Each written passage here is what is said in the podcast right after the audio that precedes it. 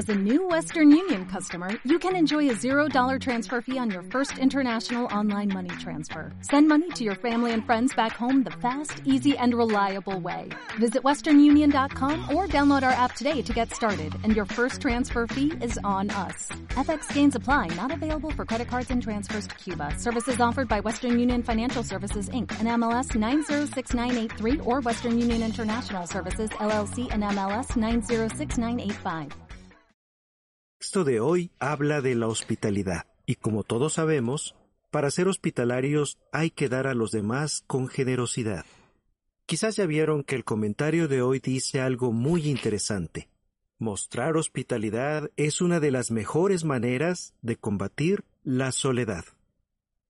¿Te has sentido solo? ¿Solo de verdad? La soledad puede ser muy dura, Sabemos que uno puede sentirse solo hasta cuando está con mucha gente. Alguien escribió que estar a solas es agradable, sentirse solo no. Otro escribió que la soledad es como estar bajo la lluvia. La verdad es que con estas citas tan, tan uno escribió que sentirse solo es agradable y otro que no. Otro escribió que la soledad es mala y otro que la soledad es buena. Otro también dijo con esas citas eh, cualquiera, cualquiera se fía, claro. Y al mirar al cielo, solo ver más y más nubes. Y una hermana describió el sentimiento de soledad como resbalarse por un agujero. Cuanto más intentaba salir, más profundo caía. Entonces, ¿cómo podemos controlar esos sentimientos antes de que nos hundan? ¿Cómo podemos empezar a salir de ese agujero, a alejar esas nubes que hay en el cielo?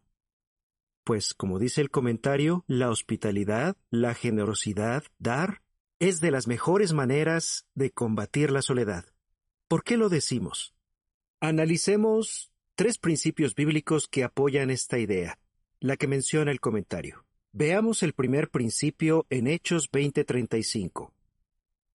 Vamos a leerlo y veamos qué garantía nos da. Allí dice, en todo les he demostrado que deben trabajar así de duro para ayudar a los débiles. Yo sabía que, que vamos, tú imagínate hace un tiempo que tú te subes a la plataforma a leer un texto con el teléfono móvil. Te dan hasta en el carnet de identidad. Hasta en el carnet de identidad te daban. ¿Por qué razón? Pues por la razón absurda que se le ocurriera al anciano de turno. Porque leer ibas a leer lo mismo, pero hay que subirse con la Biblia hay que subirse con la Biblia porque, claro, no sé, por cualquier razón, para que se vea que la razón que te dieron era absurda. ¿Por qué razón vamos a pensar que la razón que me dan ahora por, por no llevar un corte de pelo, quizá un poquito más largo para un hombre, un poquito más largo es como el mío, por ejemplo, está mal? Te regañaban. Por llevar el pantalón más ceñido de la cuenta, es que era homosexual. Por llevar una camisa estampada, las mismas tonterías que te decían eran las tonterías que te decían cuando no, no te subas con el móvil a la plataforma. Bueno, antes que no se podía llevar, estaba mal visto llevar el móvil hasta el salón. Cuando decían, pero ¿quién te va a llamar en el salón? Si está en el salón, ese rato se, se queda en el salón. Los móviles se apagan o no se traen. Y ahora, nuestro amigo Robert. Vamos a leerlo. Lo lee en su, en su móvil. Y veamos qué garantía nos da. Allí dice. En todo les he demostrado que deben trabajar así de duro para ayudar a los débiles, y que deben recordar estas palabras que dijo el Señor Jesús. Hay más felicidad en dar que en recibir. Entonces, el primer principio es que dar nos hace felices. Aquí el apóstol Pablo repitió lo que dijo Jesús. Y fíjense que Jesús no dijo que damos cuando estamos felices, ni porque somos felices, sino que dar nos hace felices. Y esto es muy interesante porque nos enseña que incluso aunque no tengamos ganas de dar, si hacemos el esfuerzo, sentiremos verdadera felicidad. Pues yo había un momento en que he dado y no me siento feliz, ¿eh? Y más si te obligan a dar. Si te obligan a dar, o tú no das, o tú no das porque quieres o lo que sea, el hecho de dar per se no te hace feliz. Es que está diciendo que es que el motivo de la, de la felicidad te lo causa dar. No es así. Y eso lo hemos comprobado, lo he comprobado yo y probablemente, muy probablemente vosotros también. La típica frase de la guachi para que contribuye para que donen más.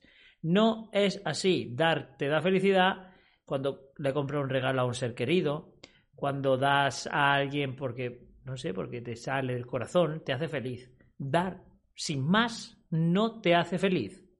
Eso es una tontería. Sin más. A mí, si me piden en el supermercado una mujer con un, con un vaso, que así con el vaso, para que le dé lo suelto, y yo le doy a la mujer eh, prácticamente obligado porque me está poniendo el vaso en la cara, a mí darle el dinero que me sobra de la compra no me hace feliz. No me hace feliz, ni me hace ser mejor. ¿Vale? Me ha puesto en un compromiso y se lo he dado por, por, por, no sé, por gentileza, digamos. Pero no me, yo no digo a casa diciéndole, bien qué feliz soy. Eso es algo que hemos experimentado todos. Y los expertos han descubierto lo que Jesús ya sabía. Incluso ellos creen que en nuestro cerebro se liberan endorfinas cuando damos, que nos hacen sentir satisfechos y en paz. Así que la primera idea es que dar nos hace felices. Veamos un segundo.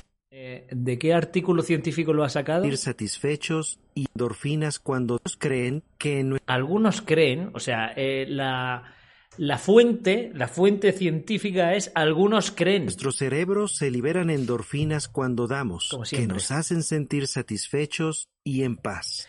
Algunos creen que cuando me rasco el pie eh, mm, se le mueve la muela a mi vecino. Eh, así lo creen, así lo avalan algunos, algunos científicos que dicen eso es la misma chomina que acaba de decir este. Lo mismo. Te lo tienes que creer. Es que de verdad. Así que la primera idea es que dar nos hace felices. Veamos un segundo principio en Hebreos 13:16. Leamos lo que Hebreos 13:16 nos garantiza. No se olviden de hacer el bien ni de compartir lo que tienen con los demás porque estos sacrificios le agradan mucho a Dios. Lo que Hebreos nos garantiza. ¿En qué contexto de ese texto te garantiza a ti, Hebreos, que dar te, te, te, te vas a... De verdad.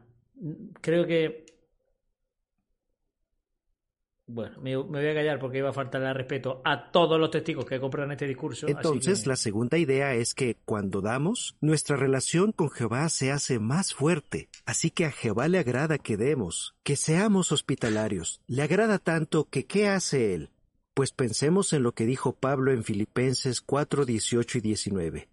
Él estaba felicitando a la congregación de Filipos por haber sido tan generosos con él, con Pablo y por eso les garantizó que Jehová cubriría por completo todas sus necesidades. Entonces, ser... Eh, no eh, pero bueno, es una historia inacabada. Pablo dijo, oh, gracias por haberme tratado bien, Jehová os lo pagará, os va a cubrir todas las necesidades. ¿Se las cubrió? Pues no lo sabemos. Pero ¿por qué no iba a mentir Pablo? ¿No? Hay que ser ignorante. Hay que ser ignorante para creerse este discurso. Y yo soy ignorante en muchas cosas. ¿eh? En, el, en el 99,9% de las cosas soy un ignorante. Lo reconozco. Ser ignorante es ignorar cosas.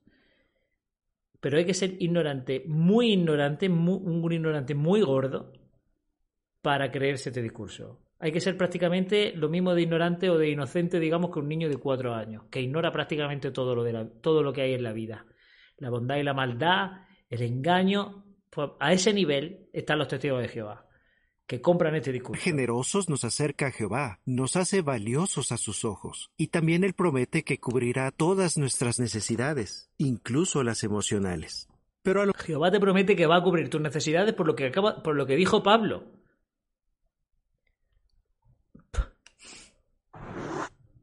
Lo mejor alguien piensa, sí, sí, es verdad que cuando soy hospitalario me siento bien, pero la felicidad es solo por un rato. Después me vuelvo a sentir solo. ¿Significa esto que este principio no funciona conmigo? No. Por ejemplo, pensemos en lo que dijo Jesús en Mateo 6, 25 y 33. Ahí Jesús dijo que no nos angustiemos por lo que vamos a comer o vamos a beber, porque Jehová nos dará lo que necesitemos cuando lo necesitemos, y estamos seguros de Díselo a los de Ucrania. Díselo a los de los países que no tienen agua corriente.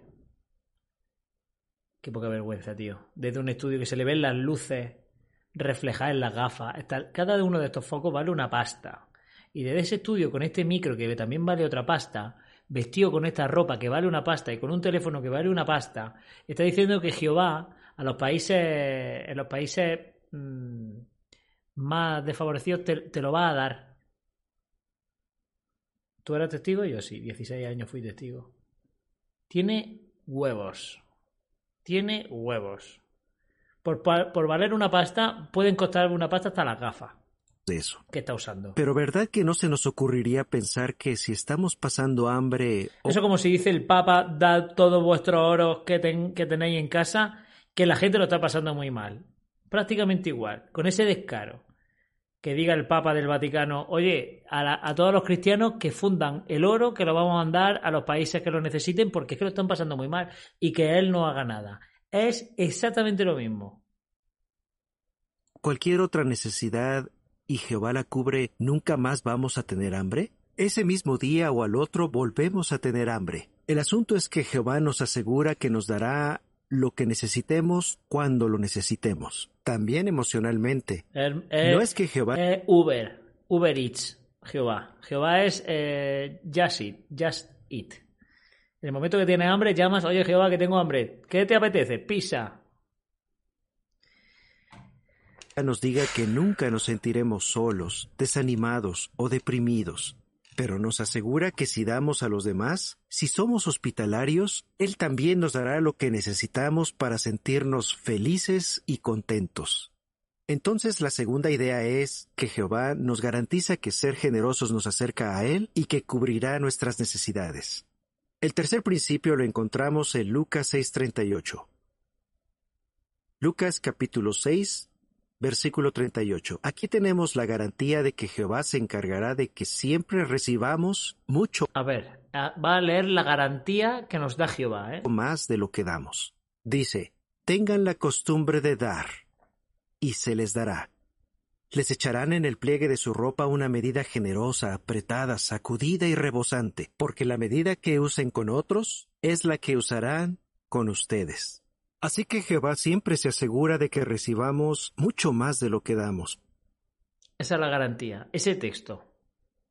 No sabemos ni el, ni el contexto, ni el pretexto, no sabemos nada.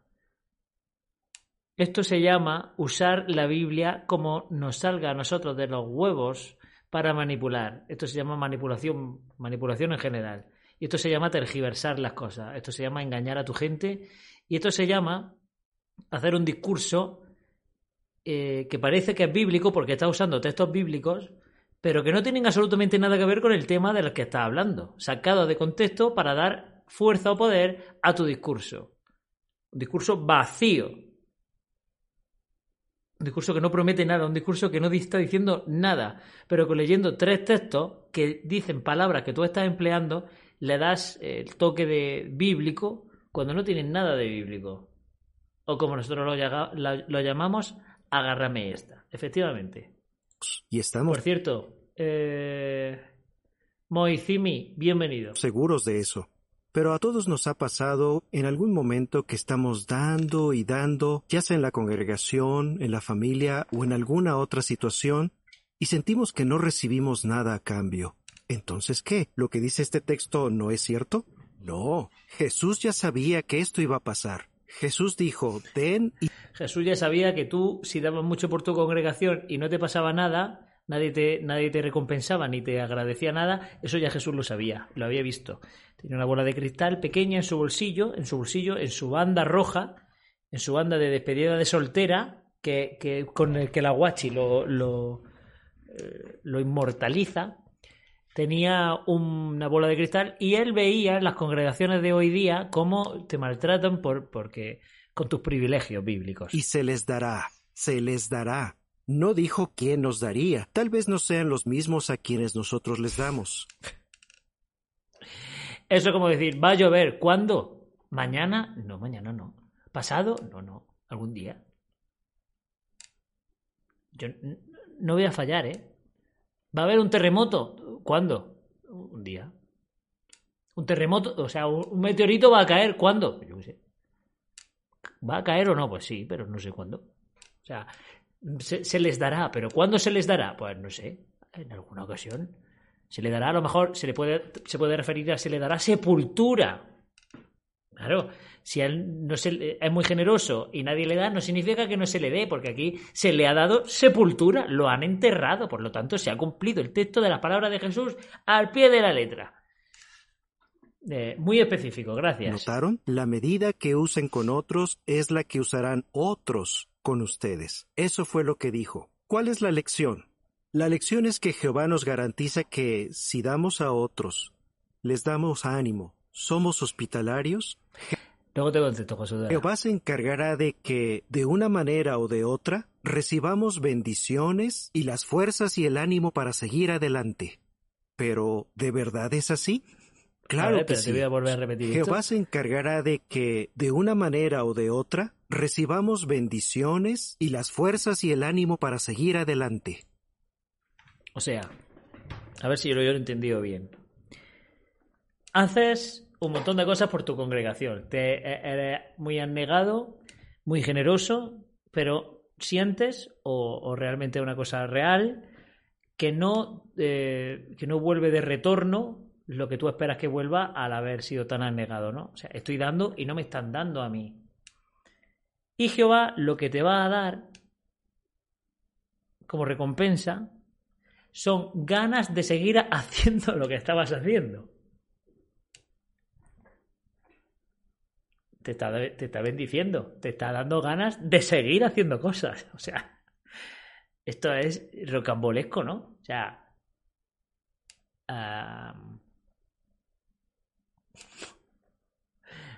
es como hacer un trabajo y decir, oye, este mes no me, has pagado. Sí, te voy a pagar dándote más ganas de seguir trabajando. Ese es tu paga. Ese es tu salario. Ganas de seguir trabajando. ¿Qué? No, no, no me cuadra, tío. Uh, bien, bien por, por, este hombre. Pero, ¿de verdad es así?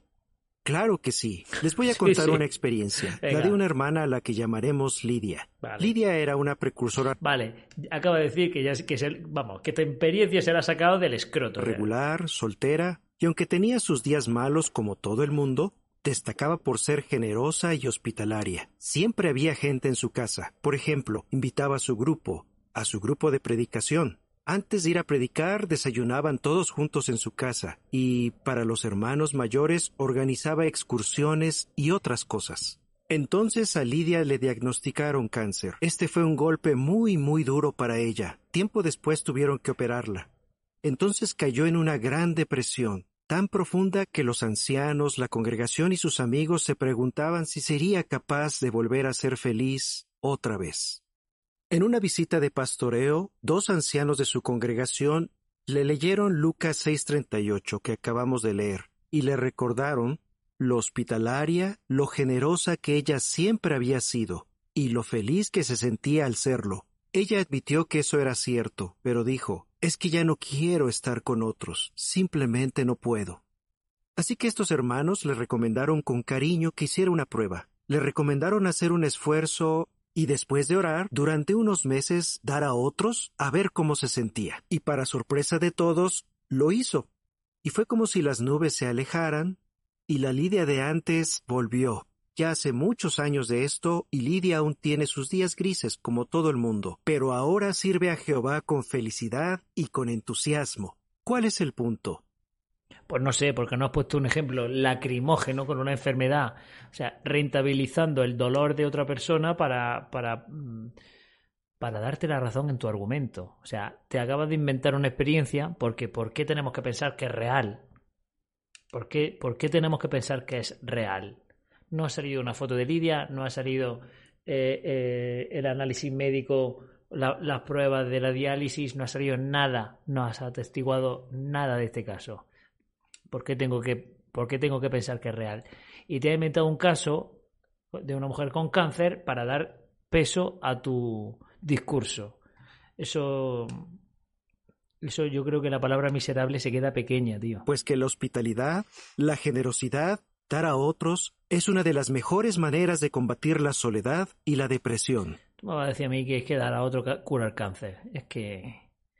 Es que... Si damos, Jehová nos promete que Él se encargará de que también recibamos. Hay un relato muy bonito que nos recuerda que Jehová siempre nos da más de lo que nosotros damos. Es el relato que encontramos en Segundo de Crónicas 25.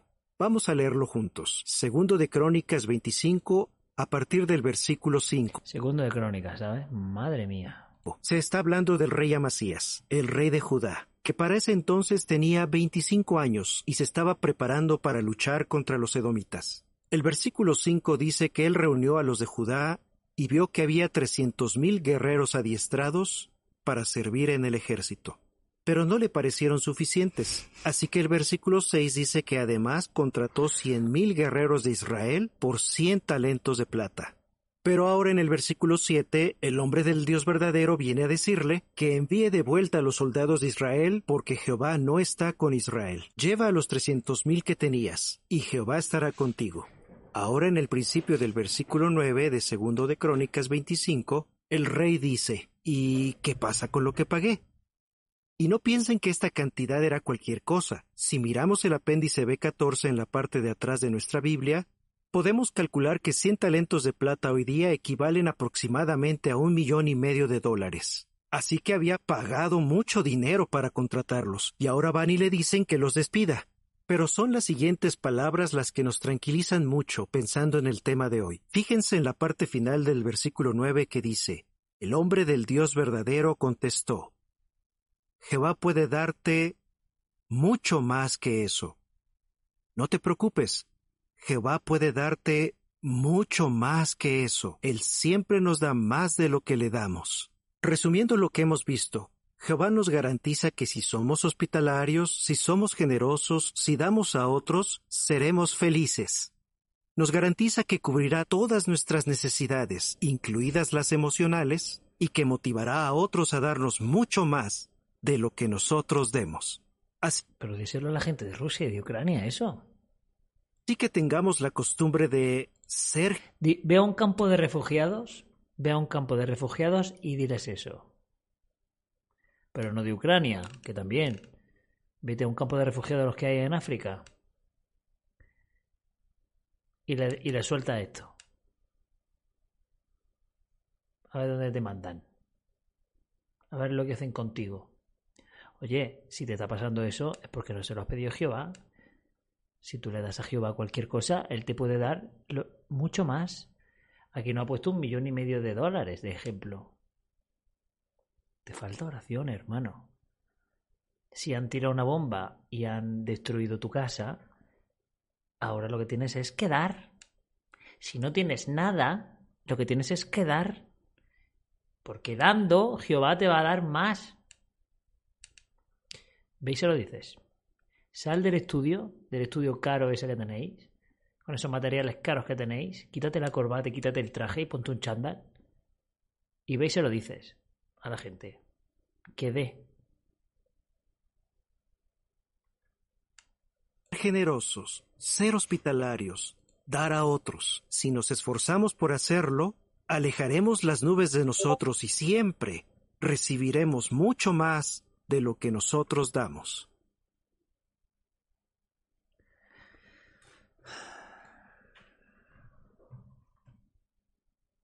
Cuando crees que no pueden ser más miserables, cuando crees que la miserabilidad de esta gente tiene un techo, siempre hay un techo más, siempre hay un- un- una planta más. Luego hay gente que les dice, si es que nos dicen extremistas, es que nos odian. Hombre, con discursos así, tío, poco os pasa, poco os pasa. Poco pasa. En pocos países estáis, estáis en demasiados países sois legales todavía.